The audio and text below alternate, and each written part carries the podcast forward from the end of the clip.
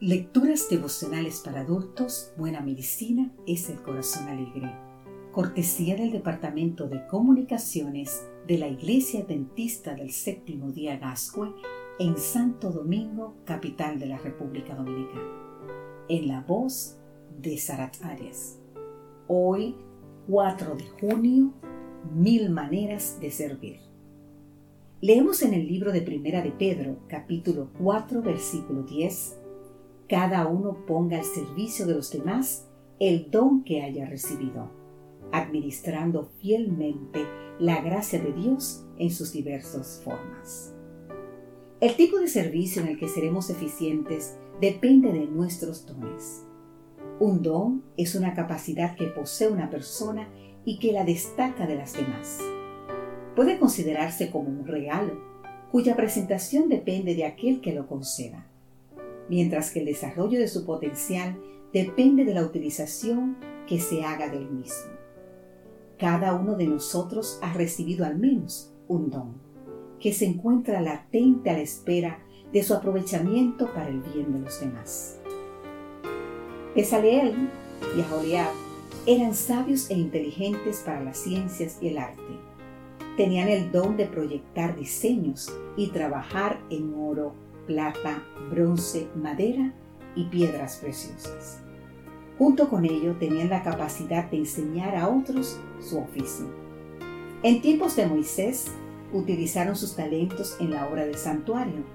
Podemos leer más en el libro de Éxodo capítulo 35, los versículos 30 al 35. Por su parte, Gemán, Asaf y Etán tenían el don de la música y servían a Dios a través del canto. En tiempos de David y Salomón, con su talento inspiraron al pueblo a las alabanzas. Los discípulos de Jesús recibieron el don de sanar enfermos, resucitar muertos y echar fuera demonios.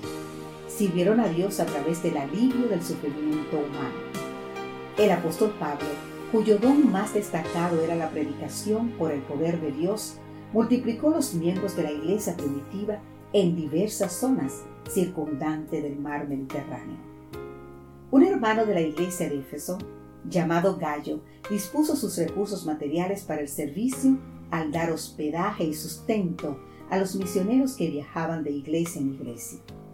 Y una humilde costurera llamada Dorcas puso sus habilidades al servicio de Dios, haciendo ropa para los pobres y entregándoles donativos y atenciones. Evidentemente, podemos servir a Dios de diversas maneras. ¿Has descubierto qué don has recibido hoy? Tal vez no sea el de la predicación o el de hacer milagros, pero con seguridad tienes alguna manera de servir. Recuerda que hay diversidad de dones, pero el Espíritu es el mismo. Y hay diversidad de ministerios, pero el Señor es el mismo. Y hay diversidad de actividades, pero Dios que hace todas las cosas en todos es el mismo pero a cada uno le es dada la manifestación del Espíritu para el bien de todos. Podemos leer más sobre esto en 1 Corintios capítulo 12 versículos 4 al 7.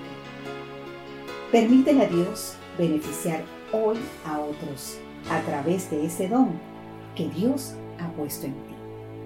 Amén.